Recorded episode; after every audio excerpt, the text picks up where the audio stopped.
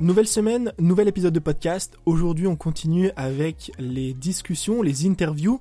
Je reçois aujourd'hui Laura, Laura qui entreprend sur Internet depuis maintenant 7 ans. Et après avoir créé sa startup, elle a décidé depuis peu de prendre la voie du coaching et de la formation en ligne. Elle accompagne aujourd'hui les femmes à transformer leur passion en un business en ligne stable.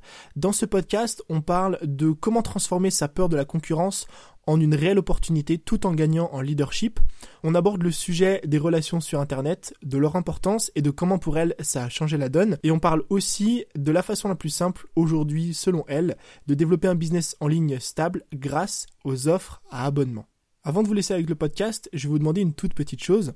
Étant donné que ces interviews, je les réalise pour vous, pour vous aider, pour vous accompagner, pour vous inspirer, pour que ça vous soit utile, euh, la meilleure chose que vous puissiez faire, c'est me donner des noms de personnes que vous souhaitez voir sur le podcast, qui soient entrepreneurs, créateurs de contenu, qu'ils aient lancé des projets en ligne ou hors ligne, peu importe, des personnes qui sont inspirantes, des personnes finalement dont euh, vous voulez voir le parcours avec qui vous voulez que je discute.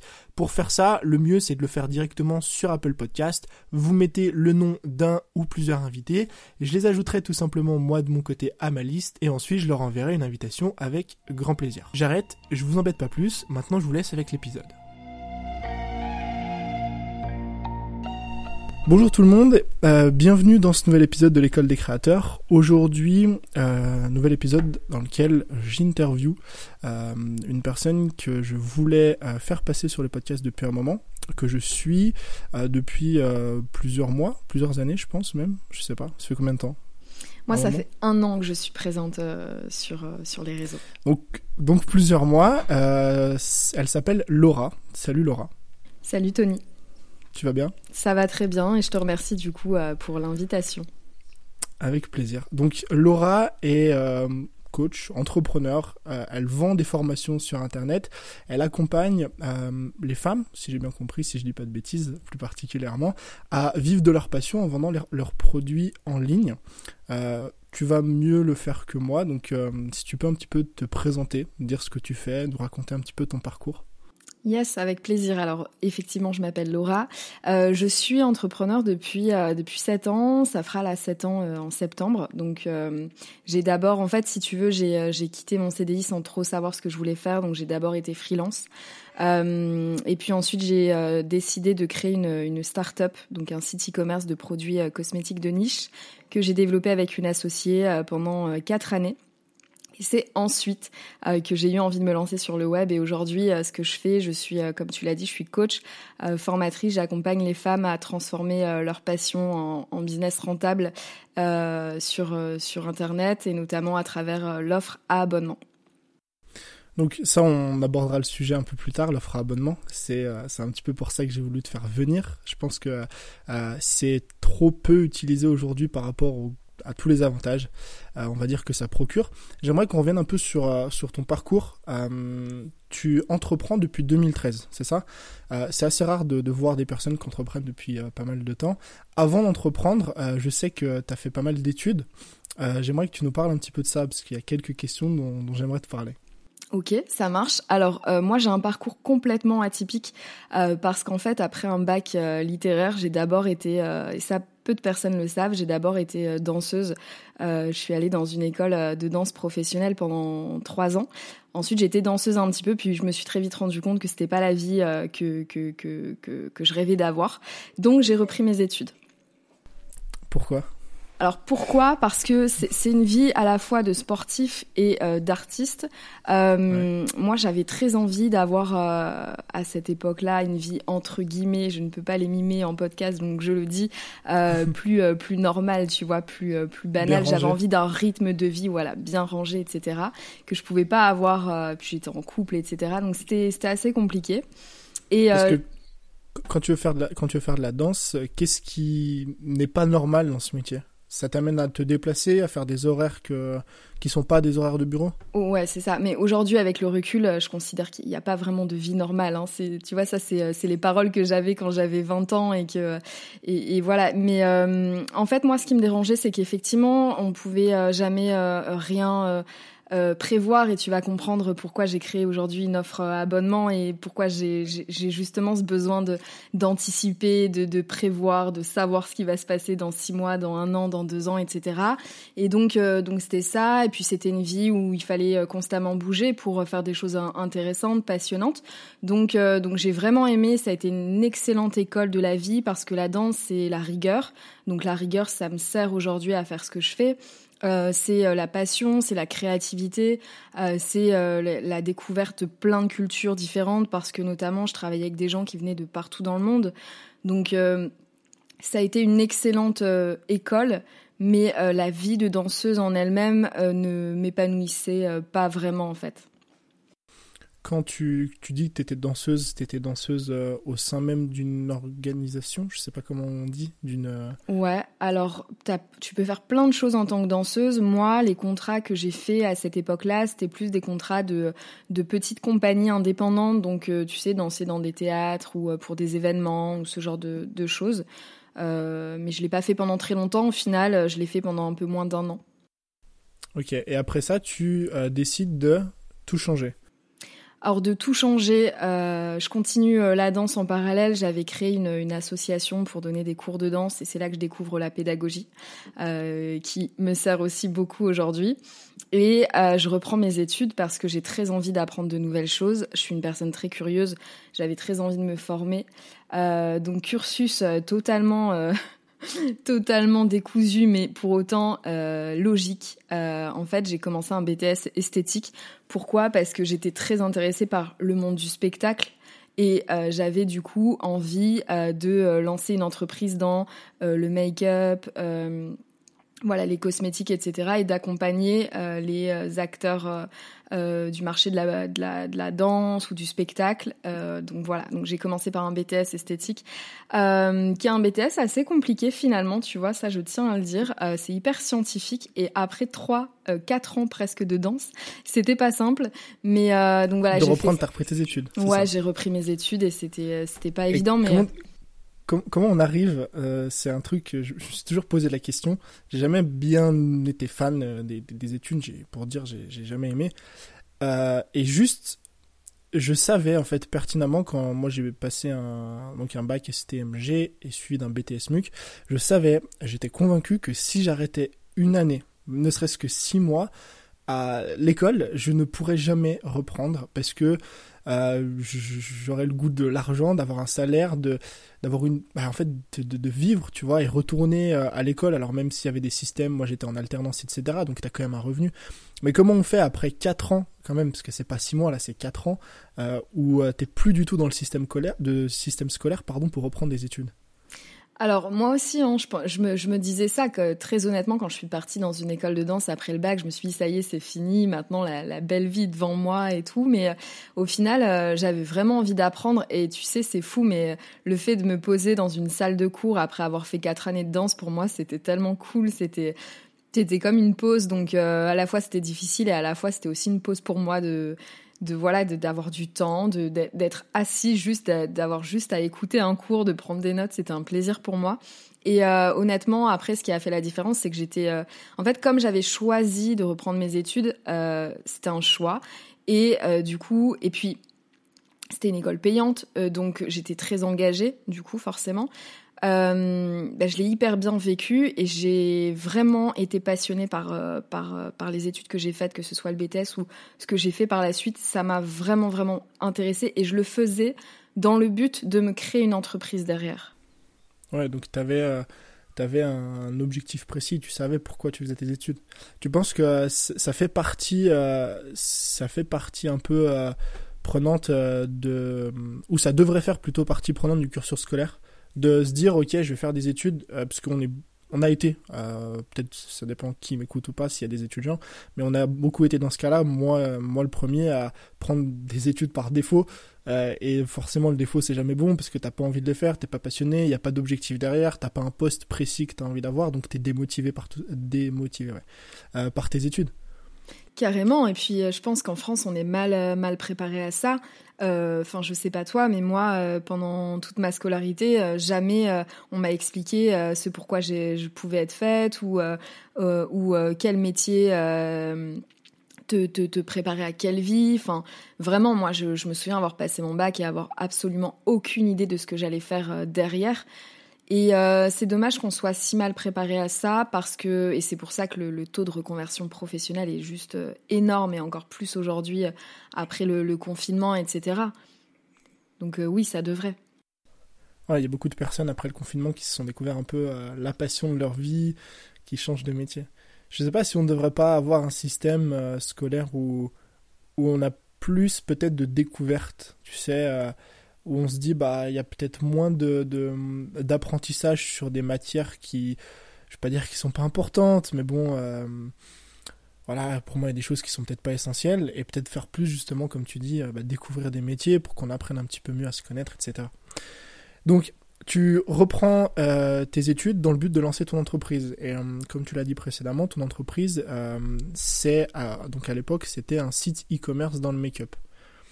À quel moment tu te dis, moi j'ai envie de lancer un site e-commerce? Parce que tu étais, si tu as fait un BTS esthétique, du coup, un peu passionné, je pense en tout cas par l'esthétique, par le maquillage, etc. mais des métiers dans l'esthétique, il y en a plein. Pourquoi toi tu décides de dire je vais monter un site e-commerce, je vais aller chercher des produits, je vais aller les vendre, plutôt que soit de bosser dans un, institut, et vu que je sais que tu aimes bien euh, être libre, on va dire, pourquoi pas faire euh, être freelance ou make-up artiste, etc. Pourquoi choisir le site e-commerce alors, en fait, euh, ça s'est pas tout à fait passé comme ça. Après le BTS, j'ai quand même refait une, année en contrat de professionnalisation dans la communication. En fait, je me suis spécialisée au fur et à mesure. Et, euh, et, à la sortie de, mes études, euh, je savais absolument pas ce que je voulais faire. J'ai travaillé aussi en tant que salarié, euh, mais je savais pas ce que je voulais faire. Donc j'ai d'abord été freelance en fait. Euh, et ensuite, c'est, euh, je suis partie en vacances à New York. Et euh, en tant que passionnée là-bas, j'ai vraiment, vraiment découvert de, de, des marques incroyables. Tu vois, c'était vraiment le rêve pour moi. Et en rentrant en France, je me suis juste rendu compte qu'il y avait un énorme besoin. Donc je resitue, c'était en 2014. Euh, le marketing d'influence commence tout juste. Les e-commerce explosent. Et, euh, euh, moi, je, rentre de New York et je vois des marques de, de fous euh, que tout le monde rêve de se procurer sur le marché de la beauté ici. Enfin, tu vois, il y avait plein de chaînes YouTube beauté, des blogs beauté, etc. Et personne ne peut se les procurer en France. Il y a des frais de douane énormes. Donc en fait, c'est plus un besoin que j'ai découvert et une opportunité. Et je me suis lancée comme ça. Quand tu dis que le marketing d'influence, il, il démarrait, c'est un truc que tu as utilisé avec ta, avec ta boutique? Bosser, avec des influenceurs Ouais. Je faisais que ça d'ailleurs. Le marketing d'influence, c'était 80% euh, de, mon chiffre d'affaires. Euh, parce que parce que c'était vraiment euh, en fait c'était d'une logique aujourd'hui le marketing d'influence euh, c'est tellement développé et il y a tellement des choses qui te coûtent beaucoup moins cher et qui sont euh, mieux pour te développer quand tu débutes mais à cette époque là euh, c'était c'était le rêve. Alors euh, pour te donner un exemple, moi j'ai travaillé avec une personne qui à l'époque avait quasiment le million euh, d'abonnés. Donc à l'époque, c'était énorme. Euh... déjà déjà aujourd'hui c'est énorme, alors il y a, voilà. 5 6 ans en arrière. Euh, elle était quasiment la seule. Donc c'était vraiment énorme et en fait cette personne-là, si tu veux, vivait aux États-Unis mais avait un blog et une chaîne YouTube francophone. Donc avec une audience française, ça veut dire que c'était une personne qui parlait des produits que moi je vendais, euh, mais son audience ne pouvait pas les, les acheter sans payer euh, énormément de frais de douane, etc. Donc très intéressée par mon, mon site e-commerce. Et en fait, euh, c'était gratuit. Je lui envoyais des produits, bien sûr, gratuitement, mais, mais je ne la payais pas. c'était la bonne époque. C'était la bonne époque. Aujourd'hui, ça, ça n'existe ah pas du tout. Tu vois, donc, donc quand je te ça dis. Ça marche aujourd'hui quand il y a des petites audiences de, de 5-10 000 personnes, mais oui, c'est sûr que quand tu touches au million, là, c'est déjà, déjà plus la même chose. Tu, penses que ce genre de système, euh, en, toute honnêteté, moi, c'est un truc sur lequel je suis en train de travailler en ce moment euh, pour mes formations. Tu penses que c'est quelque chose qui est, valable et qui est efficace quand on vend autre chose que des produits physiques, comme de la formation, peut-être du coaching, je sais pas? Oui, c'est vrai que c'est très peu exploité euh, aussi en France, mais oui, carrément, bien sûr. De plus en plus, en fait, on considère les influenceurs comme des entrepreneurs, et pour moi, ils en sont. Et, et, du coup, il y a, y a, beaucoup, ils sont suivis par des gens qui ont envie de voir leur quotidien et qui ont aussi envie de voir euh, comment ils réussissent dans tel ou tel domaine, donc dans la beauté, dans le sport, dans l'entrepreneuriat. Et, euh, et, le fait de, de, mettre en avant des formations ou des coachings, des choses comme ça, je pense que ce serait intéressant pour eux, pour leur audience et pour euh, les entrepreneurs aussi. Et comment toi tu choisirais un influenceur? Un bon influenceur aujourd'hui pour bah, peut-être si tu peux nous reparler à la limite de, de, l'exemple que tu avais toi avec ton, site de e-commerce, mais même plus généralement, euh, si aujourd'hui j'ai des formations et que j'ai envie de les vendre pour bien choisir mon influenceur.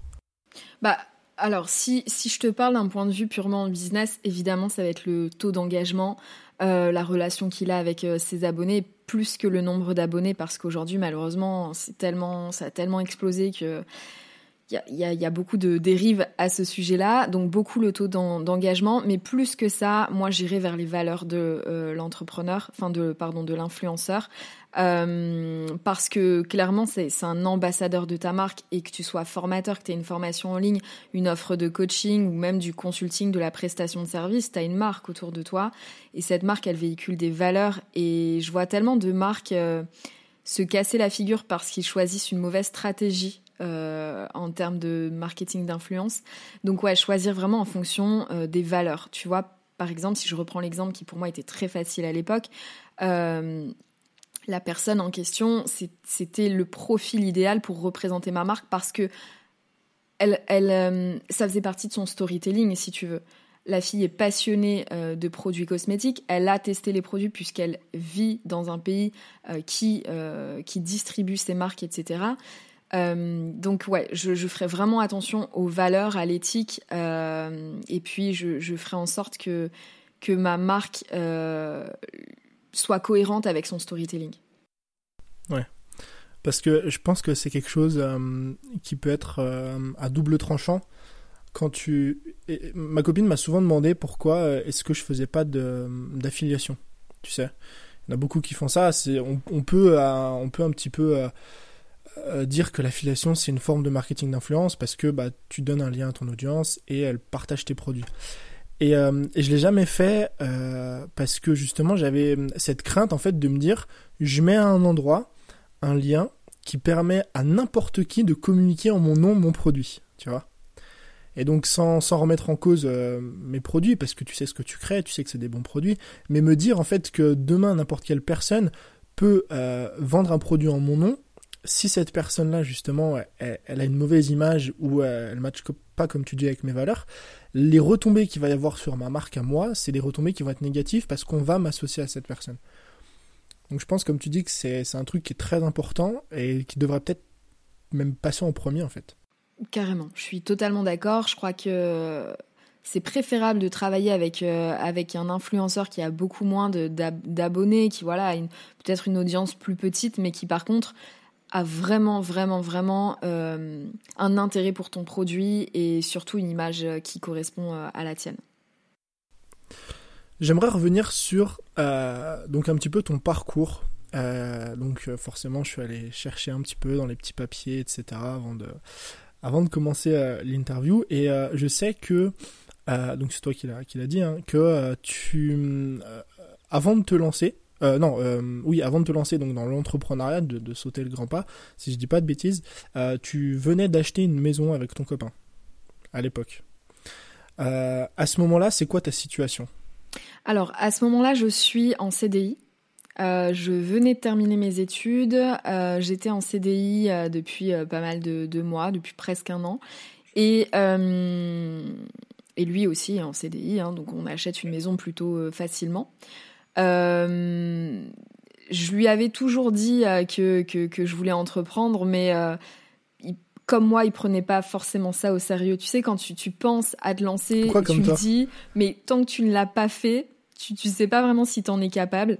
Donc, donc voilà, et deux mois après, effectivement, J'achète en juillet et, euh, et, le 3 septembre 2013, euh, je, je, pose une démission, je refuse euh, la rupture conventionnelle. Bref, je suis folle. mais, mais, ça, c'est très bien passé. C'est ça, voilà. C'est là où je voulais en venir. Parce que souvent, souvent quand, quand tu as envie d'entreprendre, tu as un peu en fait, plus le temps avance, moi je parle, euh, j'aime beaucoup cette image d'un arbre et de racines, tu vois. Plus le temps avance dans, dans ta vie, sur, euh, sur ta, on va dire la, courbe de ta vie, la ligne de ta vie, euh, plus tu as des racines qui vont s'ancrer profondément et qui vont ancrer tes peurs. Plus, plus le temps avance, bah t'as un CDI depuis plusieurs années. Si t'as un CDI, forcément, enfin entre guillemets, bah t'achètes la maison qui va avec, tu fais des crédits pour la voiture, pour le machin, pour le truc, et tu te retrouves tous les mois à devoir sortir, j'ai pas, j'ai une bêtise, 800, 900 euros. Euh, donc plus t'attends, plus t'as cette peur en fait où tu dis bah je vais tout laisser tomber pour euh, quelque chose euh, qui ne va peut-être pas marcher ou en tout cas pas avant quelques mois. Comment toi t'arrives à, à, passer au-dessus de cette peur là, de te dire bah je viens d'acheter une maison, je viens de faire un crédit parce que c'est pas rien non plus. j'ai un bon job, je suis en CDI, j'arrête tout, je mets je pose ma démission donc pas de chômage, pas de rupture conventionnelle, pas de prime, etc. Quoique, même si t'en as, ça représente peut-être pas grand-chose. Comment tu gères cette peur-là? Alors, déjà, c'est une chose que je recommande pas forcément. Euh, je le raconte parce que je sais que, que parfois, euh, enfin moi, ce que j'ai vécu, je l'ai vécu comme si je ne pouvais pas faire autrement. C'est-à-dire, c'est ça ou presque, peut-être pas la mort, j'abuse un peu, mais au moins la dépression, tu vois. Et euh, je suis pas quelqu'un de nature, enfin je voilà, je, je, je suis pas très dépressif comme personne. J'aime aller de l'avant, etc. Et je sentais que j'étais vraiment, vraiment plus euh, heureuse et, euh, et, je, sais pas, je, c'était l'intuition, tu vois, je sentais que c'était le moment d'y aller. Qu'est-ce, qu'est-ce qui te faisait dire que tu étais peu heureuse? Alors, euh, moi, il faut savoir que je bossais, on avait acheté en, en province, donc à, plus d'une heure de Paris.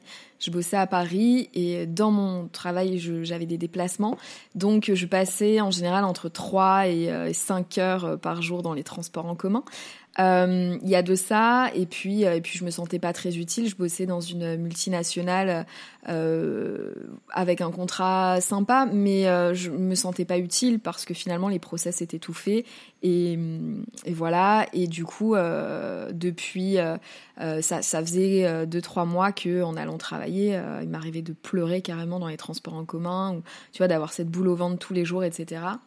Et j'ai toujours été très consciente que le temps passe vite. Euh, j'étais jeune, je suis toujours. Euh, et, euh, et ouais, j'ai eu envie très vite de passer à autre chose et de pouvoir me sentir utile dans ce que je fais au quotidien. Et comment tu gères cette peur du coup? Comment tu arrives à surmonter et à te dire Parce qu'en plus, j'imagine que du coup, autour de toi, ton, copain peut-être te, disait ah, fais le pas parce qu'on a le crédit de la, de la maison. J'imagine aussi, peut-être, parce que je sais que c'est souvent ça, tes amis, ta famille euh, te prennent un peu pour une folle à tout laisser tomber pour rien. Comment tu arrives à, surmonter la pression sociale par rapport à ça? Alors clairement, mais encore une fois, en fait, l'envie euh, de changer est tellement plus forte que la peur. Mais la peur, elle est quand même là et je valide euh, ce que tu dis. mon mon copain de l'époque acceptait, enfin il avait peur aussi, mais il voyait bien que c'était comme ça. C'était euh, pas autrement, quoi. Ouais, non, vraiment, vraiment, c'est fou ça, d'ailleurs. Donc voilà, euh, ma famille avait très peur, mes amis étaient morts de rire, et euh, et voilà. Alors comment j'ai fait? Parce que j'ai pas d'entrepreneur dans mon entourage, et ça, ça peut servir euh, je suis allée sur YouTube beaucoup. Et 2014, honnêtement, le contenu YouTube n'était tellement pas celui d'aujourd'hui non plus. Je suis tombée sur une vidéo d'un entrepreneur, mais qui ne créait pas du, du, contenu pour les entrepreneurs, enfin pas avant en tout cas. C'était euh, David Laroche. Euh, c'est comme ça que j'ai connu le développement personnel.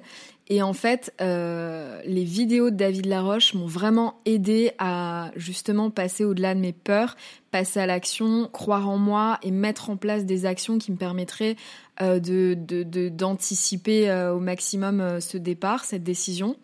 donc bon, bah, j'ai anticipé pendant une semaine, quoi. et puis, puis j'y suis allée, mais ça m'a vraiment aidé à, tu vois, ne pas ne pas me sentir trop seule dans cette prise de décision et, assumer le truc quoi. Tu, vas, tu vas finalement chercher parfois, euh, je pense c'est un peu le cœur de nos business du coup, c'est que tu vas chercher sur internet euh, des personnes que tu n'arrives pas à trouver, on va dire physiquement. chercher des, des, des j'aime pas trop le terme mentor, mais chercher voilà des personnes qui sont un peu comme toi. Et je pense que c'est ce qui fait la force aussi aujourd'hui d'Internet, ce qu'il a fait pendant longtemps, c'est que ça te permet de connecter au-delà de, de voilà d'avoir des grosses audiences, etc. Ça te permet de te dire ok, bah en fait dans dans ce grand monde, euh, je suis pas tout seul, tu vois. Il y a des personnes qui ont vécu la même chose que moi, des personnes qui sont comme moi, qui pensent comme moi. Et je pense que c'est important parce que les entrepreneurs, ça représente, j'ai pas le chiffre aujourd'hui, mais ça doit représenter 1, 2% de la population, je sais pas. Euh, et 2% de la population euh, autour de toi, c'est pas forcément des personnes que tu côtoies et que tu connais. Donc je pense que, que c'est important aussi justement d'aller chercher euh, Ouais, c'est clair. Et moi, ce qui m'a beaucoup, euh, beaucoup manqué aussi quand je me suis lancée, c'est euh, euh le retour d'expérience des autres. Tu sais, quand tu as peur de quelque chose, tu as toujours besoin de, de, te dire, bon, cette personne-là est passée par là, elle a eu cette galère aussi, et finalement, aujourd'hui, elle a tel résultat. Et c'est quelque chose qui m'a énormément manqué, et c'est pour ça que j'aime beaucoup les interviews comme celle-ci, euh, parce que on peut s'identifier aux personnes aussi, même si chaque histoire est différente, mais je pense que c'est important quand on débute de, de, trouver ce genre de témoignage-là. Ouais, et puis euh, en tant que euh, de l'autre côté, euh, donc pas quand on cherche un petit peu euh, ce genre de, témoignages, mais en tant que nous aussi entrepreneurs, créateurs de contenu, je pense que c'est important. Et euh, je le sais parce que j'ai fait un épisode de podcast hier, enfin je l'ai tourné hier, je sais pas du tout quand il sortira, mais où je parlais un petit peu des, des meilleurs des meilleurs posts que j'avais eu sur Instagram, ceux qui m'avaient apporté le plus de résultats, et revient souvent les posts où je raconte mon histoire ça peut être fou parce que des fois tu te creuses la tête à trouver des trucs qui apportent de la valeur, donner des conseils, expliquer des, des, façons, des systèmes, ce que tu veux. Euh, les posts qui marchent le mieux, c'est ceux où tu racontes ta vie, où tu parles de ton parcours. Et je pense que c'est important aussi de nous, euh, justement, partager ça d'un point de vue euh, bah, storytelling où tu vas montrer aux gens finalement bah, d'où tu viens, que t'es pas un extraterrestre, que t'es pas né avec la science infuse, que tu as monté un business bah, un petit peu comme comme nous tous, hein, brique par brique, en faisant des erreurs, etc. Euh, dans ton parcours, ça, par exemple, c'est quelque chose que, que tu as vécu, le fait de, de, bah, je pense que oui. Hein. De toute façon, tout le monde va dire oui à cette question, mais le fait de rencontrer des problèmes, de faire des erreurs, euh, de dire, bah, en fait, je monte mon business brique par brique tranquillement. Non, non, jamais un problème. tout parfait. tout parfait. Non, non, vraiment, euh, vraiment, c'est un enchaînement de, c'est un enchaînement de, mais c'est, en fait, c'est passionnant. Moi, j'adore, mais c'est un enchaînement de, de, problèmes à résoudre, de, d'échecs à comprendre, de c'est ça qui, qui, fait la beauté de l'entrepreneuriat, je trouve. Euh, j'en ai vécu plein. Vraiment. Euh, comme euh, alors, si tu avais, un échec, alors je remets encore une fois les, choses dans leur contexte. Je, je n'aime pas le terme échec. Pour moi, il n'y a pas d'échec, il n'y a que des leçons. Mais si tu avais donc une leçon que tu as vraiment apprise qui t'a été utile, alors, euh, il y en a tellement, il y en a tellement, tellement.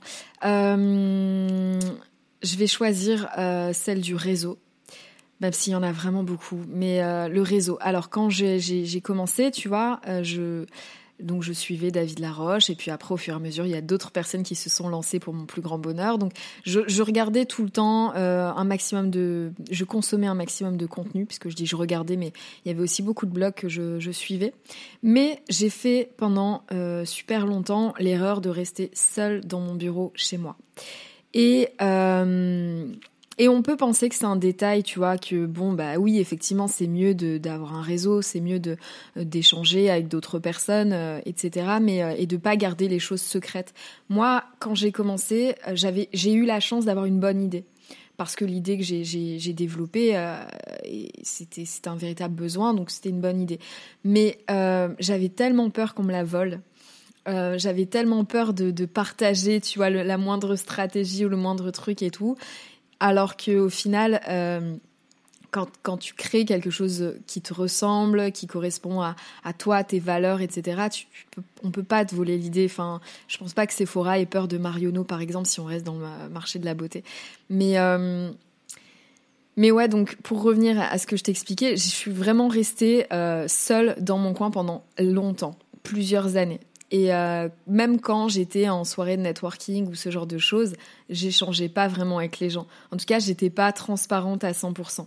parce que j'avais peur en fait, j'avais peur que ce que euh, je construisais finisse ailleurs ou voilà, c'était égoïste hein, mais voilà, c'est comme ça que, que j'ai grandi. Non, c'est normal quand c'est un peu notre petit bébé. Donc, euh. ouais, c'est t'as envie de protéger ton truc et en même temps, euh, euh, tu, te dis aussi que ce que tu fais n'est pas parfait. Donc il y a un peu ce sentiment de si je partage un truc qui finalement fonctionne pas pour une autre personne. Enfin, j'étais très comme ça et finalement, je me suis rendu compte très vite que ça me faisait perdre énormément de temps. Euh, on peut pas tout savoir, on peut pas tout maîtriser et on peut pas toujours donner 100% de notre temps, de notre énergie, de notre argent, euh, nous tout seuls. Euh, donc tu vois, pour une startup, ça peut être pensé à la levée de fonds, mais euh, plus light et plus simple que ça. pour pour une entreprise comme la nôtre, ça peut être trouver des partenaires avec qui on partage les mêmes valeurs. Ça peut être comme tu es en train de le faire et que je le fais régulièrement sur ma chaîne YouTube, c'est les interviews parce que c'est aussi, tout à l'heure on a expliqué pourquoi c'était important, mais c'est aussi un moment d'échange entre nous, entre deux entrepreneurs et le reste des personnes qui vont certainement aussi venir commenter, euh, échanger, etc. Mais ces moments d'échange-là, ils sont tellement importants, ne serait-ce que pour euh, te nourrir en fait. Te nourrir parce que tu peux pas donner à 100% si toi tu ne reçois euh, jamais. Donc être dans l'échange, c'est important le, constat euh, que j'ai fait après de, nombreuses années et tentatives euh, de podcast, euh, ce podcast en fait il a une histoire qui est assez, qui est assez marrante. C'est que je l'ai lancé trois fois. Ok? Donc pour remettre les choses dans leur contexte, je l'ai lancé une première fois au tout tout début. je l'ai arrêté au bout de cinq épisodes parce que je me suis rendu compte que je pouvais pas être partout et qu'il y avait 10 personnes qui écoutaient, donc ça servait à rien. Il fallait mieux que je me concentre sur une plateforme. Deuxième tentative, euh, j'ai fait, euh, je sais plus quand, il y a deux ans en arrière. J'avais commencé à tourner un peu plus d'épisodes, ça allait un petit peu mieux, mais remise en question bah, de ce que je voulais faire, tu vois, est-ce que vraiment le podcast c'était une plateforme qui me convenait ou pas? Deuxième réponse négative, je supprime tous mes anciens épisodes, je me concentre sur YouTube. Et là, je me dis, et c'est le constat que j'ai fait en fait, et c'est parce que c'est pour rebondir sur ce que tu disais, le fait d'avoir des échanges, c'est que euh, je me suis posé la question qu'est-ce que, enfin, quelles sont les choses que j'aime faire, tu vois, dans mon, dans mon business ou dans la vie, de manière générale. Et il y a, y a, une chose particulièrement que j'aime bien faire, alors il y en a plein, hein, mais euh, c'est avoir des, comme tu dis, des discussions en fait. Et ça peut paraître bizarre, et je pense que tu peux monter un business entier comme ça, hein. peut-être pas entier, mais ça peut aider. C'est qu'en fait, j'adore discuter avec les gens. C'est-à-dire que, alors pas tout le monde, il y a des gens avec qui j'ai pas trop envie de discuter, mais avec des personnes comme toi, tu vois, intéressantes, et des personnes avec qui je partage la même vision des choses, parfois même pas la même vision, mais justement débattre de cette vision, etc. Et je me suis dit, c'est un truc que j'aime faire. Pourquoi je prendrais pas ce format que j'adore faire?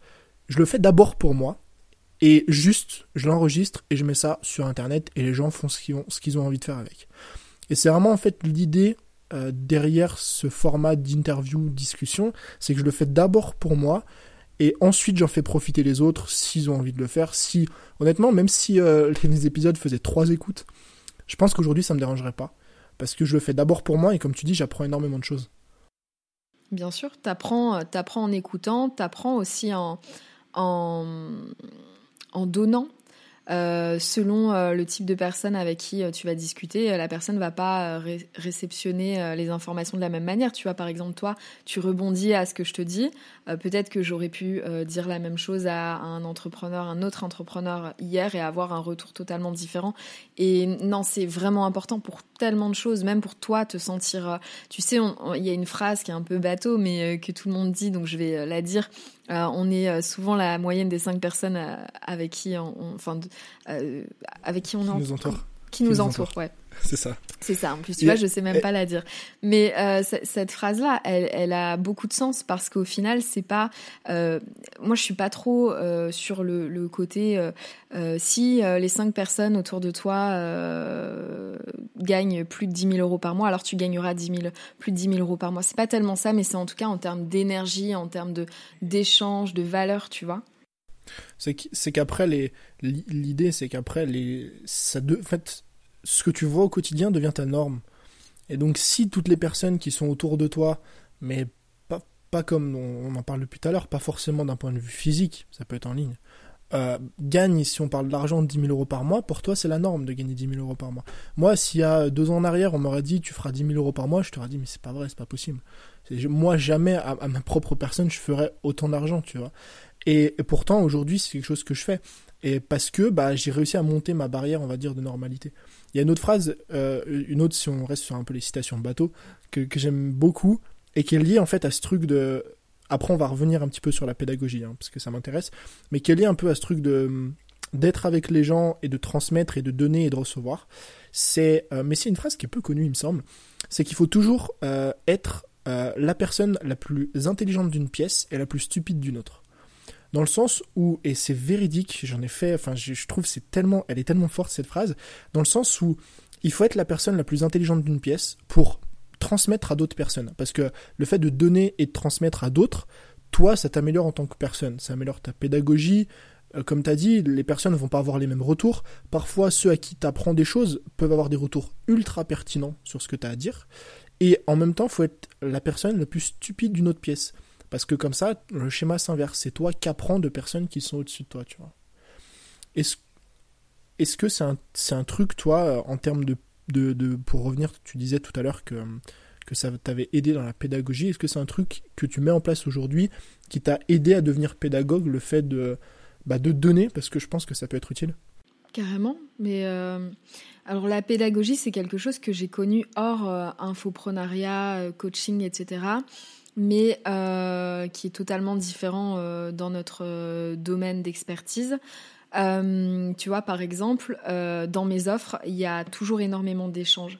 Je mets en place dans mon système et dans l'expérience client beaucoup de euh, d'échanges, de, sondages, d'appels, ce genre de choses, parce que c'est important pour moi de, de, savoir comment se sent la personne en face. Et si tu veux, mes offres, je les construis pas seule. Il y a vraiment ce côté interactif où mes clients peuvent participer et construisent avec moi euh, chacune de mes offres. Donc ça, c'est pour l'aspect business, mais même dans la vie de tous les jours, tout m'inspire. Euh, si je vais à une, soirée, euh, une soirée, je vais, je vais énormément me nourrir de des échanges, tu vois. Je vais souvent on me pose des questions. Tu sais, quand tu es dans une soirée où il y a peu d'entrepreneurs, où on comprend pas bien ce que tu fais, etc. On va me poser pas mal de questions et j'aime ça. Ce pas des questions que je vais fuir. C'est pas des questions qui me font peur. C'est vraiment j'aime bien parce que j'aime comprendre euh, comment on va, euh, on va, euh, on va imaginer ce que je fais, mes offres, mon contenu. donc ouais, je m'inspire beaucoup de tout ça. Oui, comment on va te percevoir D'autant plus que quand on n'est pas du tout dans ce milieu, on s'en rend pas compte parce que nous, pour nous, parler de, de tunnels de vente, parler de, produits en ligne, parler d'influence marketing, de réseaux sociaux, c'est normal. On comprend tout, ou presque. Mais euh, quand on aborde, quand on est en, soirée ou peu importe, qu'on rencontre une personne qui est à l'opposé de ça, euh, c'est vrai que c'est assez intéressant parce que du coup, ça donne une autre perspective de ce que tu fais. Moi, le nombre de fois où je me suis dit, mais en fait, on, on est à des années-lumière de, de toucher la masse parce que et certaines personnes euh, pensent que je, je, par exemple, moi, toi, enfin on est un peu pareil, tu vois, quand on vend des formations sur Internet, pense que je, je gagne ma vie en postant des photos, tu vois. Et n'arrivent pas à comprendre le principe, se disent mais comment est-ce qu'on peut gagner notre vie en postant des photos Et en fait ils se disent bah ok moi aussi demain je poste une photo je vais gagner ma vie. Ça marche pas vraiment comme ça. Non pas tellement. Mais c'est cool parce que je trouve que ça te ramène des fois à la réalité de la chose et te dire que que bah en fait il y a alors du coup, soit en prendre du négatif ou du positif, soit dire qu'il y a des personnes qui comprennent pas vraiment ce que tu fais, ou dire qu'il y a un fort potentiel parce qu'il y a encore un, marché euh, qui n'est pas touché aujourd'hui, tu vois. C'est, ça me fait penser la dernière fois, euh, toujours dans l'idée un petit peu de, ça, euh, j'étais en vacances à Saint-Tropez, et bon, Saint-Tropez, forcément, beaucoup d'argent, beaucoup de, de yachts à plusieurs millions, etc. Et en fait, là-bas, sur place, j'ai réalisé que on, était à des années-lumière de, de la vie que certaines personnes ont et des revenus que certaines personnes arrivent à générer, tu vois. Souvent, quand on est dans notre microcosme, on se dit, euh, on se dit, bah, au début, quand on se lance, on se dit, ouais, si j'arrive à faire 1000 euros par mois, c'est déjà bien. Puis après, quand tu commences à grimper, à graffir les échelons, quand tu t'entoures de personnes qui gagnent, par exemple, 10 000 euros, tu dis, ah, le jour où j'arrive à faire 10 000, c'est bien. Et j'étais là-bas, je me baladais, et je trouve que c'est bien parce que ça te ramène parfois à la réalité. Tu te dis, mais il y a des mecs qui gagnent euh, en un mois euh, des milliards d'euros. Toi, ce que tu ne pourras jamais gagner de, sur 15 vies cumulées, tu vois.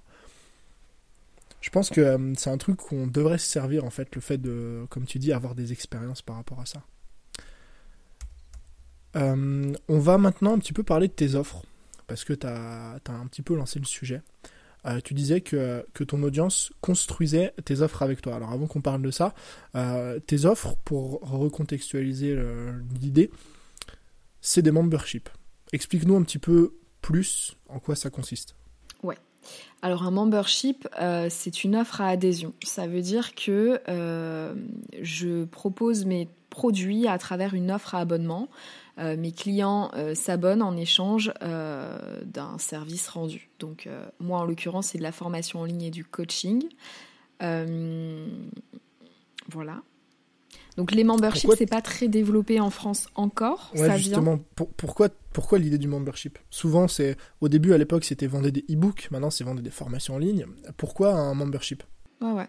Euh, alors déjà, souvent on me dit euh, membership. Euh, moi, je suis freelance, je peux pas, je peux pas lancer de membership. Ou moi, ma passion c'est la coiffure, je peux pas lancer de membership. Il faut savoir qu'on peut lancer un membership sur absolument toutes les toutes les thématiques, pardon. Et tu le disais tout à l'heure, à n'importe quel prix. Tu parlais de 197 euros par mois. Et je pense qu'on peut vraiment monter, voilà, très haut. Si jamais les gens ne suivent pas. Ouais, oui. Ah oui, pardon. oui, c'est vrai. On s'est dit ça en off. Ils vont dire, mais attends, on n'a pas parlé de ça. Non, c'est vrai que c'était en off. Donc, euh, voilà, vraiment tous les prix. Euh, parce que souvent, on se dit membership, c'est 10, 20, 30 euros par mois. Mais non, vraiment, tous les prix sont, euh, sont OK. et toutes les thématiques sont OK aussi. Et pourquoi moi, j'ai lancé mon premier membership? Parce qu'en fait, je, je cherchais une solution pour récupérer le seul avantage que je trouvais au salariat, c'est-à-dire cette récurrence dans le revenu.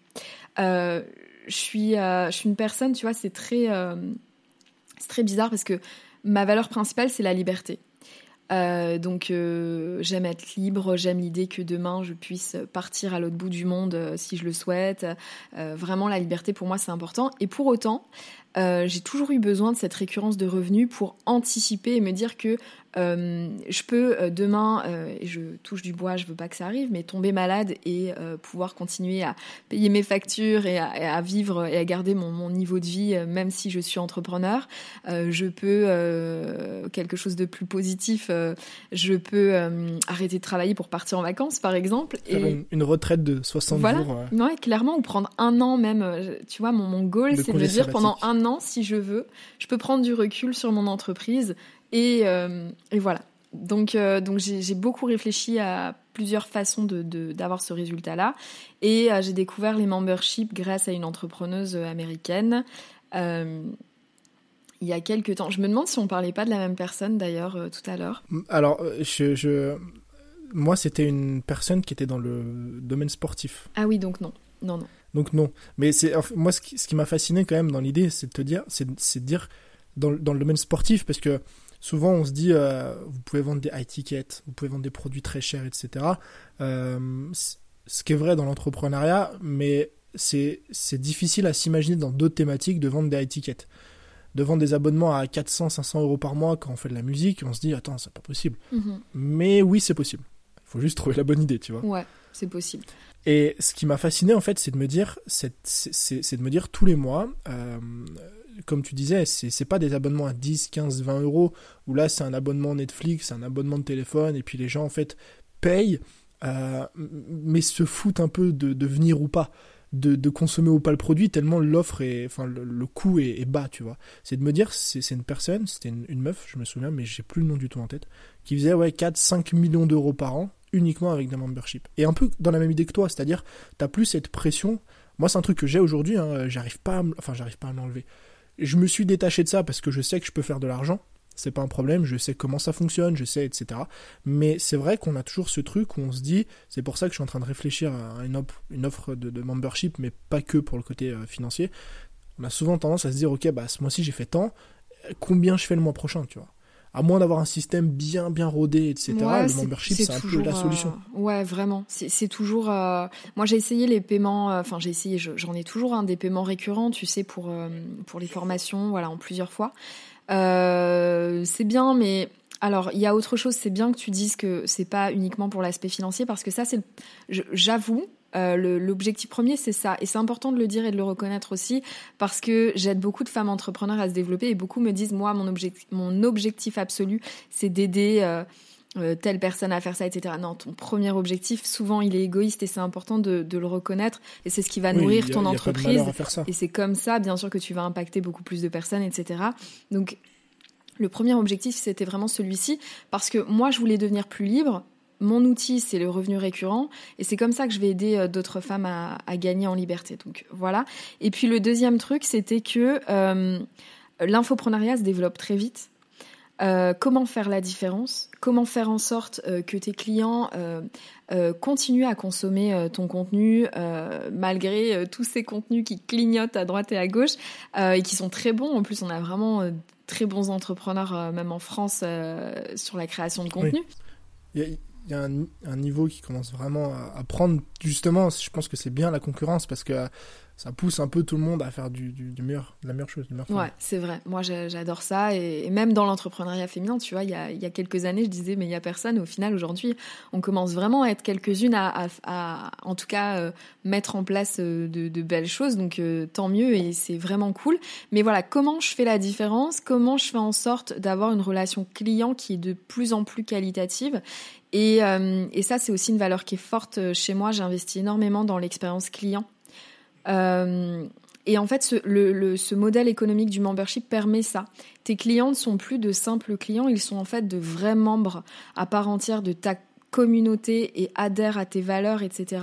C'est un peu la continuité finalement de ton contenu gratuit. Et, euh, lorsqu'ils sont abonnés, j'ai remarqué qu'ils étaient très souvent beaucoup plus engagés.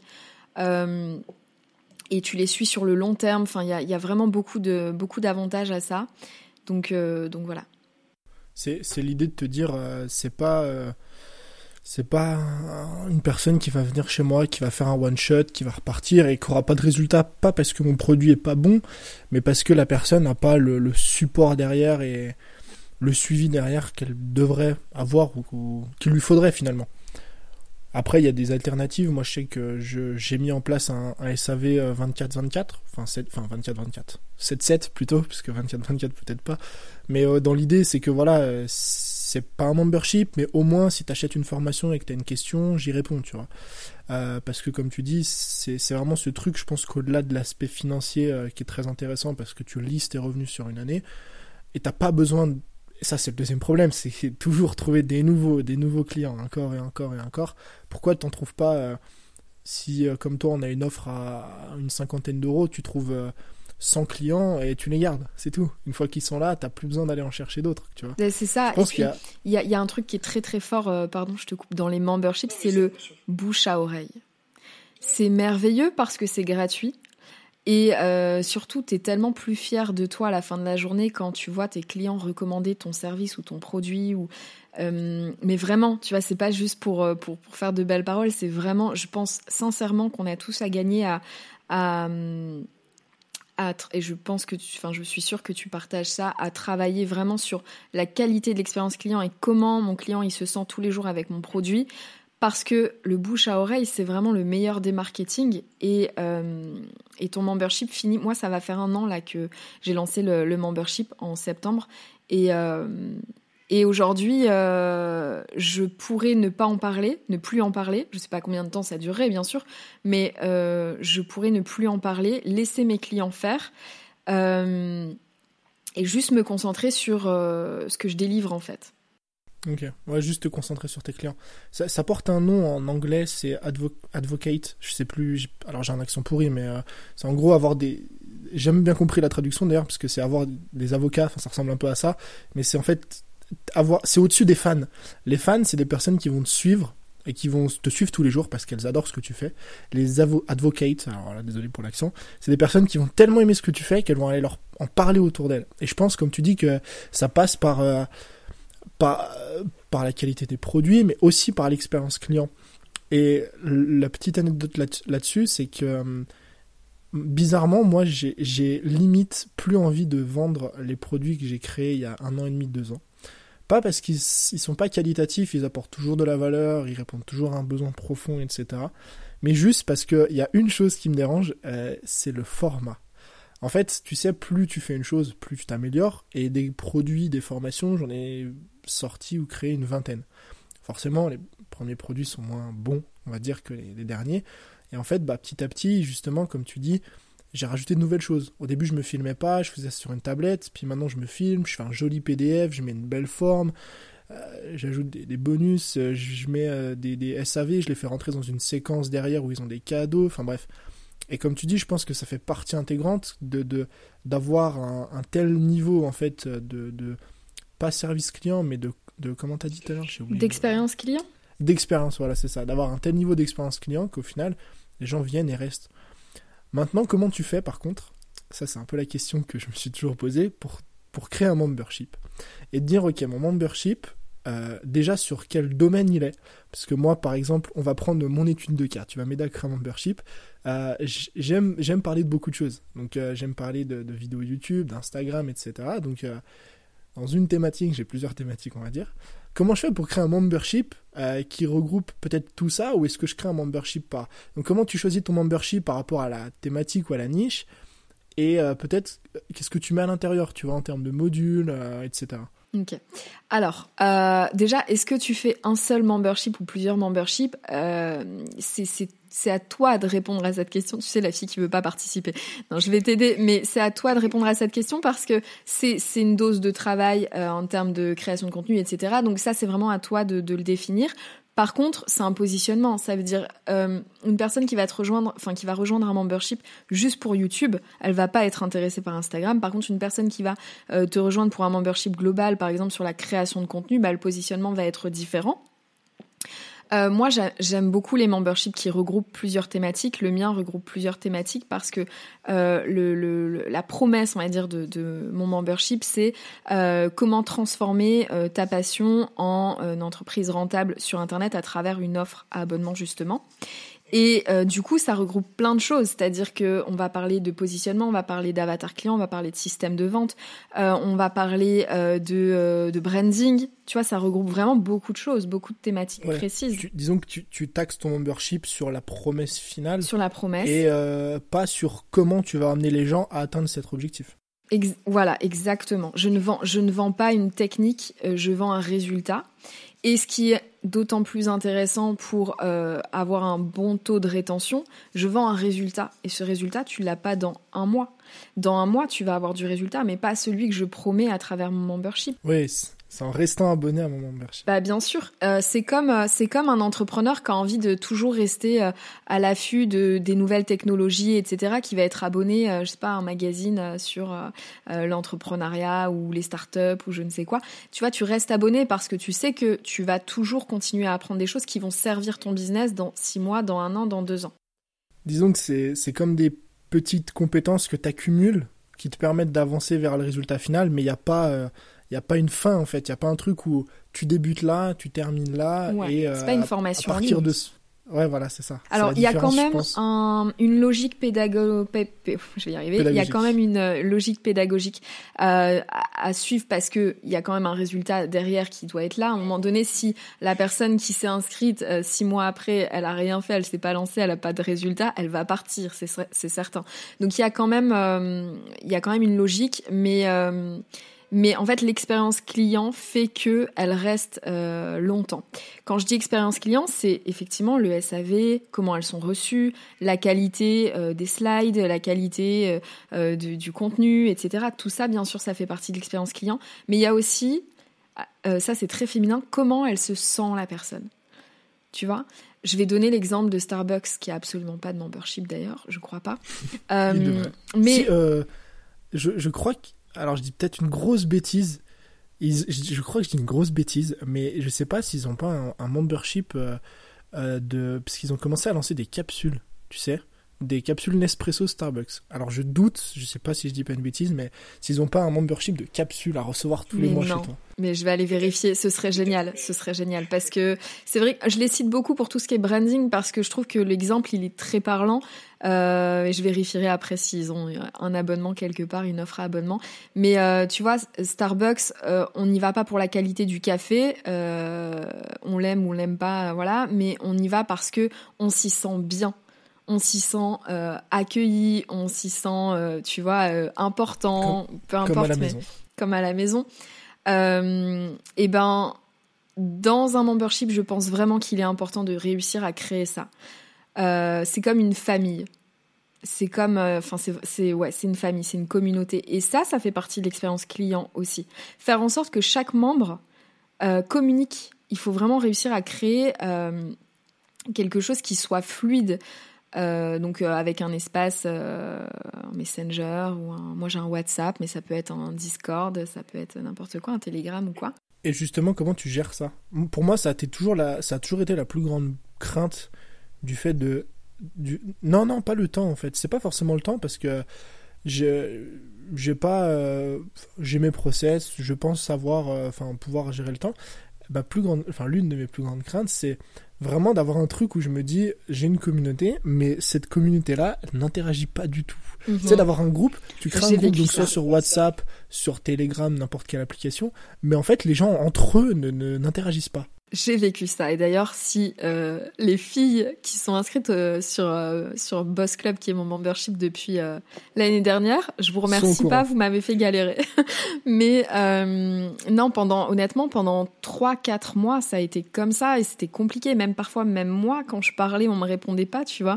elle le, en fait, bon, déjà, ça, je pense que tu le sais, ils le font pas parce qu'ils t'aiment pas ou qu'ils n'aiment pas ton contenu. Hein. C'est comme quand tu débutes sur YouTube, au début, t'as pas de commentaires et c'est pas parce que ton contenu n'est pas bon. Voilà, c'est normal. Il faut le temps euh, que ça prenne. Euh, il faut toujours. Pas, tout le monde me commente aussi.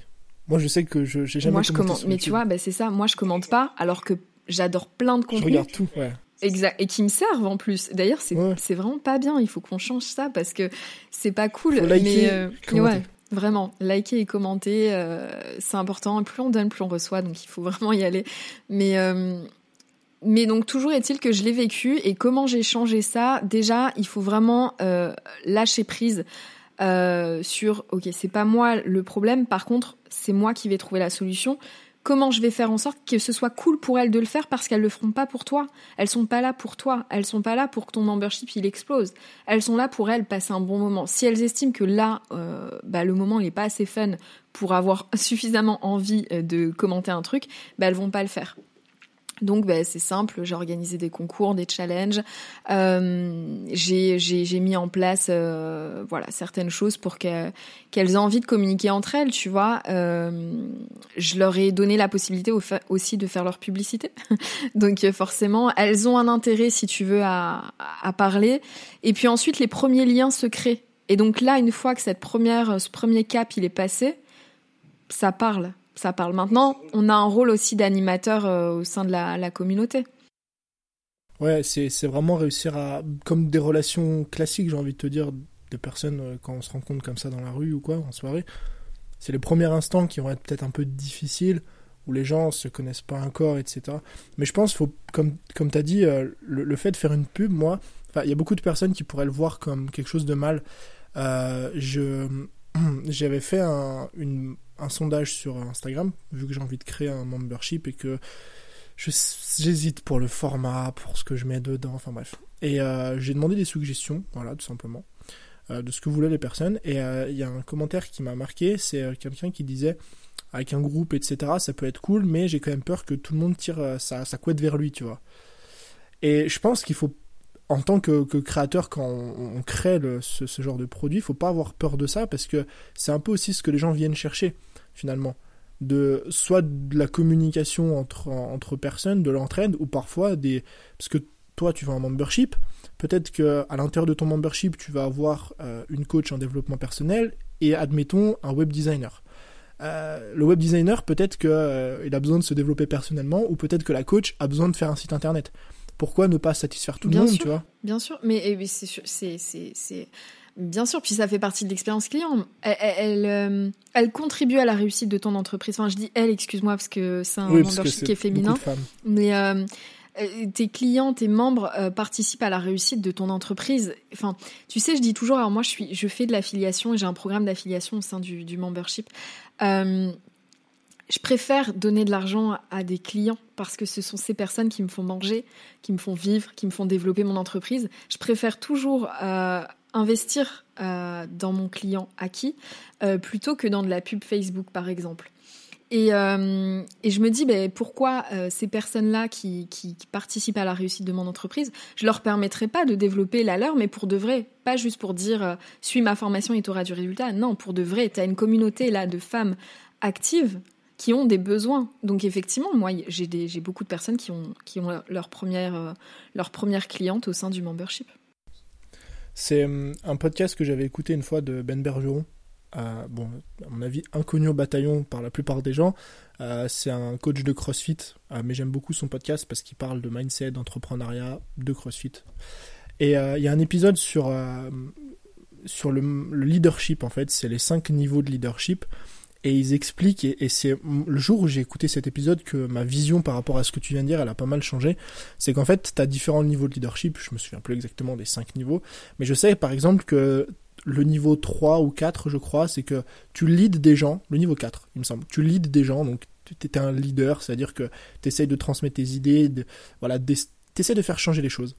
Mais en fait, tu as toujours cette crainte euh, de trop transmettre et que quelqu'un te copie et prenne ta place. Et ça, c'est le niveau 4. Par exemple, euh, donc, je dis une bêtise, moi je sais que j'ai eu cette crainte pendant très longtemps et c'est probablement le cas de beaucoup de personnes. Toi, par exemple, ce serait une fille qui rentre dans ton membership pour elle-même aider d'autres femmes à créer des memberships. Il y en a. Enfin, pas dans la thématique, mais oui. Et, le niveau, et, mais moi, je prends l'exemple de la même thématique, tu vois, vraiment la même audience, etc. Moi, pendant très longtemps, j'avais une crainte. Je me dis, mais attends, je suis en train de former des personnes qui, font, qui veulent faire comme moi. Et donc, euh, ça... et en fait, je me suis rendu compte que le cinquième niveau de leadership, et c'est ce qu'il explique, c'est qu'en fait, t'as plus peur de ça, mais t'es fier. T'es es, fier parce qu'au final, tu te dis, j'ai des gens qui me suivent, qui viennent se former chez moi, qui viennent apprendre chez moi pour faire la même chose. Et tant mieux, parce que ça va aider encore plus de personnes, ça va porter le message encore plus loin. Lui, il prenait l'exemple d'un coach, mais dans l'idée, je trouve que avoir cette vision-là, comme toi tu l'as par exemple, du leadership et te détacher, te dire bah, que la réussite de tes clients, c'est aussi la tienne, bah, c'est quelque chose qui est important, euh, d'autant plus dans un, dans un membership. J'ai eu ça aussi, euh, cette peur-là pendant longtemps. Mais Aujourd'hui, euh, j'ai une. Euh, c'est cool de rencontrer des gens comme toi qui ont ça aussi. J'ai une vision de la concurrence qui est très saine. Et euh, quand tu es dans ta mission de vie, ça veut dire quoi? Mission de vie, ça veut dire que tu es vraiment pleinement aligné avec ce que tu proposes, avec ton offre, avec ta promesse, avec voilà, et que tu le fais vraiment pour les bonnes raisons. Alors, comme tu l'as dit, plus tu as de concurrents et plus vous avez de chances d'accomplir cette mission, de changer les choses. Ouais, c'est vraiment te, plus être égoïste et voir euh, ça comme, et ça quelqu'un qui va te piquer ton business. Quoi. Ouais, et ça, et ça te porte, ça change vraiment les choses quand tu, quand tu penses comme ça. Parce que ça, ça, t'ouvre à. Toi qui connais euh, Safia, euh, que j'ai eu sur le podcast, elle disait beaucoup, enfin, elle, elle, elle, a viré le mot concurrent, elle elle a transformé en mot collaborateur. Et je trouve que c'est très fort parce qu'en fait, euh, quand tu as, cette crainte, les personnes qui vont, mettons, te contacter dans ta thématique, euh, tu vas dire, ah, par exemple, euh, moi j'en ai eu hein, des propositions de collaboration, mais il y, a, un bail de ça. tu vas dire non. Tu vas dire, mais pourquoi je collaborais avec lui? On a les mêmes clients, la même audience. et en fait, il faut, vraiment se détacher de ça. Et de se dire que les gens vont, vont parce qu'il y a une autre personne qui propose la même chose que toi, ils, vont tout arrêter, ils vont arrêter de te suivre, ils vont se désabonner, ne plus acheter. Ce qui est faux parce que au final, les gens achètent pas, euh, ils achètent pas euh, tes, produits parce que c'est un produit, ils achètent parce que c'est toi qui, qui l'as créé, parce qu'ils te suivent, et etc. Comme toi, ton, ton membership, j'imagine que, alors même si j'en ai très peu vu, doit en avoir d'autres sur le marché en France, il y en, a pas beaucoup honnêtement, hein, mais euh, mais il y, en a et il y en aura de plus en plus si si euh, si je continue à diffuser mon message, tu vois. C'est non mais c'est sûr et ça c'est tant mieux. Enfin c'est c'est la base de mon de ce que je veux Donc je ne pourrais pas râler de ça dans un an si il y a énormément de membership pour les femmes ou quoi. Non, franchement, c'est un modèle économique qui est en, en, pleine expansion là en ce moment. Bah oui, c'est sûr, parce que ça offre quand même, quand même pas mal d'avantages. On va hum, changer de sujet. on va parler d'un truc qui m'intéresse. Euh, bon, on va rester dans l'idée, hein, euh, que euh, tu, as posté récemment, donc tu as envoyé un email hier, alors où on fait ce podcast, pour parler de ta, pas ta semaine de 4 heures pour le coup, mais ta journée de 4 heures. J'aimerais avoir un peu ta vision sur l'équilibre vie pro, vie perso. Est-ce que ça existe? Est-ce que ça n'existe pas? Pourquoi travailler 4 heures par jour et pas 10 heures, etc.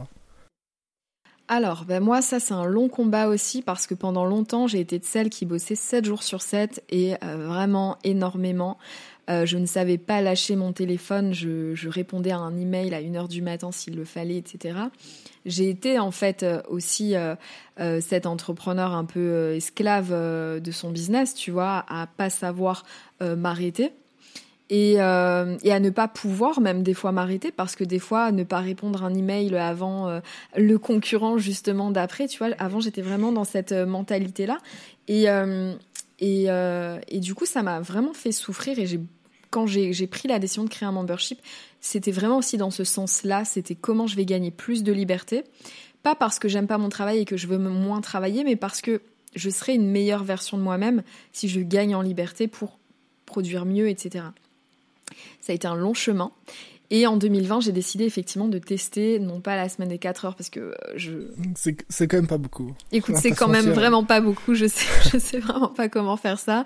Mais 4 heures par jour, euh, j'ai eu envie de le tenter. Euh, j'ai échoué plusieurs fois, et c'est pas grave. Euh, euh, c'est pas grave du tout, j'ai jamais culpabilisé de ça, euh, mais des fois c'est pas évident. Il faut vraiment trouver la bonne organisation, celle qui te correspond, celle qui correspond aussi à, tes clients, puisque je m'adapte beaucoup, je m'adapte beaucoup à mes clients. Euh, donc c'est depuis, bah, depuis le confinement en fait que j'y arrive. Bizarrement, j'avais plus de temps à la maison et pourtant je travaillais moins. Euh, et, en fait, en 4 heures aujourd'hui, je fais réellement beaucoup plus que ce que je faisais avant en 8 heures, 9 heures, 10 heures. Pourquoi? Parce que j'ai appris euh, ce qu'était la vraie productivité, l'efficience. Euh, et je fais beaucoup moins de choses. J'ai éliminé de mon emploi du temps toutes les actions qui ne me servaient vraiment à rien, à part me parasiter le cerveau. Euh, et j'ai commencé à mettre en place euh, des process. Euh, je délègue aussi un petit peu, évidemment. plus on avance, plus on développe une entreprise et plus on est capable aussi de prendre un peu de retrait. Mais, mais 4 heures par jour pendant 5 jours par semaine pour l'instant, j'aimerais à terme faire 4 jours à 4 heures. 16 heures par semaine. L'idéal de vie. Et ça, c'est euh, ça, ça fit un petit peu ta vie parfaite. C'est-à-dire que comme ça derrière, ça te laisse le temps. Je pense que c'est pour ça qu'on fait ce, peut-être pas ce job, mais pour ça qu'on a notre compte, c'est pour pouvoir euh, bah, faire ce qu'on aime faire à côté aussi. Mhm. Oui, puis faire ce que, en fait, bien sûr, et puis faire ce que tu aimes faire à côté. Encore une fois, ça te permet d'avoir une telle énergie. Euh, quand je filme une vidéo YouTube ou quand je suis là, tu vois, en podcast, Aujourd'hui, je peux dire que j'y suis. Bien sûr, il n'y a rien de parfait, il n'y a rien de 100% parfait. Si demain je suis malade, je suis malade, tu vois ce que je veux dire. Mais euh, j'arrive aujourd'hui à avoir énormément d'énergie dans ce que je, produis. Et ça, euh, c'est un truc que je n'arrivais pas à faire quand je ne pensais qu'au boulot. Donc, typiquement, chaque semaine, enfin, il n'y a pas une semaine où je vais pas. Ça va faire très superficiel, mais par exemple, aller chez le coiffeur, il n'y a pas une semaine où je vais pas chez le coiffeur parce que c'est un truc qui me fait du bien. Euh, je vais essayer de trouver un truc un peu moins superficiel. Passer du temps en famille, voilà. J'ai quand même sorti le coiffeur avant, bravo Laura. Euh, bah, C'est pas très superficiel, hein. Si c'est, si c'est, un moment de détente. Voilà. Que, ça, voilà, si tu juges que ça, ça te fait du bien. Exactement. Euh, que c'est un moment de détente. Moi, je sais que j'aime beaucoup aller chez le coiffeur. Pourtant, j'ai pas beaucoup de cheveux à couper. Ah, mais parce que, euh, C'est le mec qui, 5 minutes, il met un coup de tondeuse et c'est réglé. Mais j'aime bien, ça, ça break ma journée. Euh, on discute un petit peu, voilà, ça te fait sortir euh, la tête de, de l'eau aussi, ça te fait voir euh, d'autres choses. Bien sûr. Et on revient à cette, cette idée de réseau aussi. Hein. C'est important de voir des gens, c'est important de sortir. Euh, donc, donc voilà. euh, tous les jours, je fais quelque chose pour moi. Il n'y a pas une journée où je ne pense pas à moi, moi, moi, égoïstement. Euh, en fait, je divise ma journée en trois parties. Je travaille avec une entrepreneur qui s'appelle Absat aussi, euh, que j'admire énormément, et qui m'a appris ça, diviser mes journées en trois parties. La première partie, c'est tout ce qui concerne mon bien-être personnel. La deuxième partie, c'est tout ce qui concerne ma famille. Parce que c'est pas parce que je passe du temps avec mon amoureux que je fais quelque chose pour moi personnellement. Là, je fais quelque chose pour mon couple, donc c'est en dehors de moi. Euh, et Quand on dit famille, c'est vie amoureuse. Vie amoureuse, vie familiale, amis, euh, évidemment. Et la troisième partie, c'est le business. Et, euh, et, chaque jour, pour une vie équilibrée, il faut que les trois soient plus ou moins équilibrés, justement. Et c'est ce que j'essaye de faire. Il n'y a pas une journée parfaite, ça c'est faux de, de, se dire ça. Ou si quelqu'un a réussi à faire ça, je veux bien savoir comment. Mais la méthode secrète qu'on cherche tous euh, depuis. Euh. Mais je pense qu'il faut pas être perfectionniste là-dessus. Par contre, faut voilà, c'est important. Mais pour autant, aller chercher cet idéal de vie euh, que je m'imaginais en septembre 2013 quand j'ai quitté mon CDI, tu vois. Puis, je pense, comme tu dis, c'est qu'il y a, y a pas une une vie parfaite. Il y a, a 3-4 jours de ça, j'ai interviewé Chloé Bloom. L'épisode peut-être déjà en ligne, je sais pas. Euh, et je lui ai posé la même question. Euh, sa réponse c'était de, de, travailler, enfin elle en tout cas son, dit qu'il n'y a pas d'équilibre de vie, elle travaille 70 heures par semaine. Et elle est très heureuse comme ça, tu vois. Et je pense que justement on, on, fait trop une fixette, euh, souvent en termes de productivité, je, je sais pas pourquoi. Est-ce que c'est le, salariat qui nous a conditionné comme ça, l'école, j'en sais rien, mais j'ai l'impression qu'on fait une grosse fixette sur le fait d'être productif, d'avoir une en fait que si c'est pas organisé si c'est pas productif si ça va pas tu vois et qu'on culpabilise derrière parce que euh, on a passé une journée sur notre téléphone à glander à rien faire etc je pense qu'il y a un, gros un gros problème autour de, ça de la vision parfaite d'essayer d'avoir une vie parfaite alors qu'il n'y a pas de vie euh, c'est pas écrit euh, sur papier voilà non, non, bien sûr. Par contre, euh, je suis pas totalement contre la productivité c'est pour ça que j'en parlais dans ma newsletter d'hier. Je suis même plutôt pour. Euh, en fait, c'est vrai qu'il y a deux excès à éviter. L'excès de la surproductivité où à un moment donné tu ne te laisses pas vivre et tu te voilà, voilà. Et puis euh, il y a l'autre excès où euh, ça m'est arrivé aussi. Hein. Tu procrastines et tu passes la journée sur ton canapé. voilà, ça, m'est arrivé aussi. Hein. Même, même en tant que passionné, honnêtement, des fois, tu te laisses juste aller parce que la tâche est trop. Je pense qu'il faut arriver à écouter ses émotions. Exactement. De dire, bah, aujourd'hui, j'ai un mood où je pense qu'il faut pas, forcer les choses. ou si t'as un mood où es... on est dans un métier quand même où ça demande d'être créatif, on crée du contenu, des posts Instagram, des podcasts, on a des formations. Les formations, même si pour la plupart des gens ça reste un produit, c'est de la créativité, c'est partir d'une idée, en sortir quelque chose de concret qui permet à une, personne de résoudre un problème. Et je pense que si t'écoutes pas tes émotions et que tu, tu tapes la tête contre le mur toute la journée pour avoir des idées alors que c'est juste pas le jour, je sais pas si c'est la meilleure solution. Ouais, c'est ça. En fait, il faut s'écouter. Euh, moi, c'est vrai que le fait d'avoir un équilibre dans mes journées est important pour moi euh, pour gagner en sérénité. C'est vraiment quelque chose qui m'a fait du bien. Maintenant, euh, c'est aussi pour ça que je suis devenue entrepreneur, pour avoir cet équilibre que je ne trouvais pas dans le salariat. Parce que quand tu travailles pour une autre personne, tu tu travailles pour le rêve de quelqu'un d'autre, donc pour la mission de vie de quelqu'un d'autre. Euh, et ça, c'est quelque chose que je voulais vraiment mettre en place. Mais comme tu dis, je suis entièrement d'accord. Le tout, c'est juste de s'écouter. Si à un moment donné, ça te fait euh, vraiment kiffer de travailler 70 heures par semaine plus ou moins sur ton business, il faut vraiment le faire.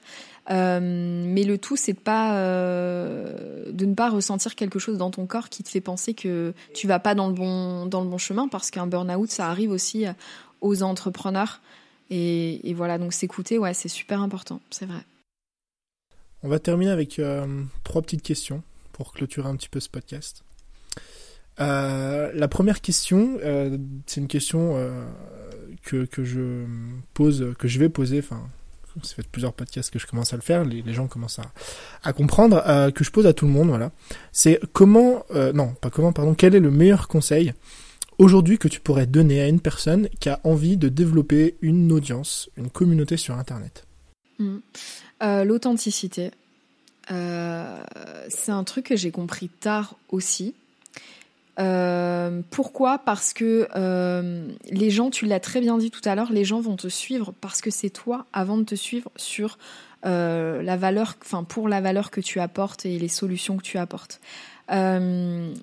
Il y a beaucoup beaucoup d'entrepreneurs que, que, que je suis au quotidien euh, qui sont très très concentrés euh, techniques parce que c'est leur euh, leur valeur forte, euh, c'est c'est ce qu'elles ont envie de transmettre, etc. Mais si ça passe pas par de l'authenticité, du storytelling, de la transparence, il manquera une connexion avec l'audience qui est primordiale aujourd'hui pour se démarquer et pour faire une différence et pour diffuser son message au plus de personnes possible. Donc je dirais l'authenticité. Euh, et puis il y a aussi, tu sais, euh, des fois des femmes qui me disent oui, non mais moi, euh, moi je suis débutante, je vais, qu'est-ce que tu veux que je crée comme contenu Je vais pas, et eh ben raconte que tu es débutante en fait, juste l'authenticité. T'as le droit d'avoir des failles, t'as le droit d'avoir vécu des, des, des, drames, des échecs, des t'es pas obligé de raconter toute ta vie, mais en tout cas, sers-toi aussi de ton histoire pour créer une connexion avec l'audience qui, qui, qui va te suivre parce que c'est une vraie force d'avoir une relation de qualité avec son audience euh, par la suite. Et hum, avoir une petite audience euh, euh, n'est pas forcément synonyme de, de petite entreprise ou de, de, petits résultats. donc, tout le monde a commencé petit. Et, et, être authentique et juste le dire et être vulnérable, c'est très, très, très, très important, je pense. Très bien. Je pense que ouais, c'est une qualité qui est d'autant plus indispensable euh, plus on avance dans le temps, disons.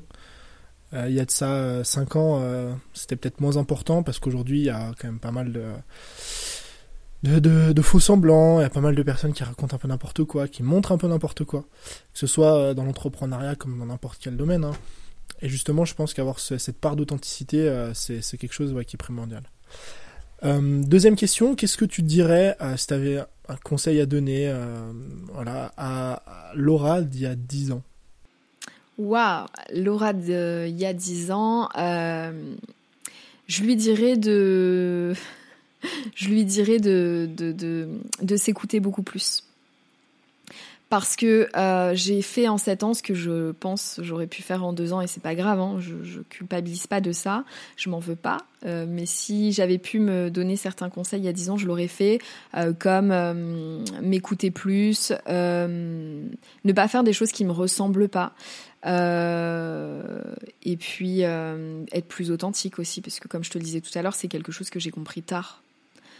J'ai beaucoup fait euh, les choses parce que je pensais que c'est ce qu'on attendait de moi, tu vois. Est-ce que c'est pas des trucs aussi que qu'on apprend avec les expériences?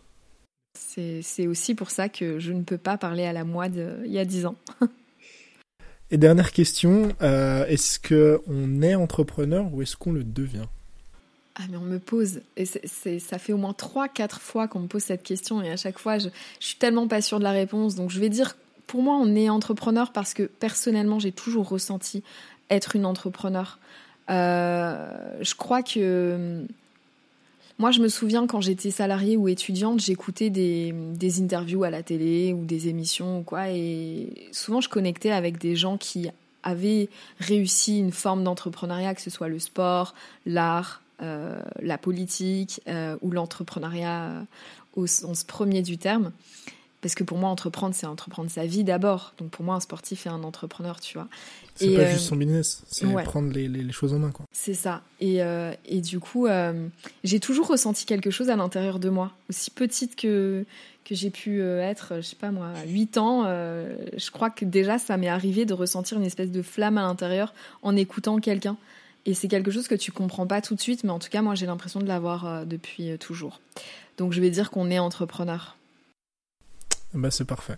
Les réponses diffèrent à chaque fois, mais je pense que ce qui, ce qui est plus important, c'est pas forcément la réponse, c'est, c'est la vision qu'il y a derrière et l'argument qu'il y a. Euh, c'est ça, et il n'y a rien de.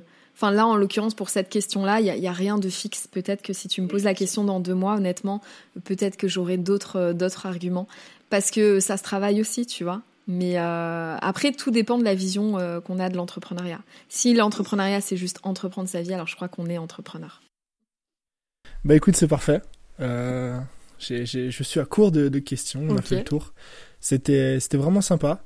Dis-nous où est-ce qu'on peut te retrouver si on a envie d'en apprendre un peu plus, si on a envie de suivre peut-être ton membership, de voir un petit peu ce que tu fais.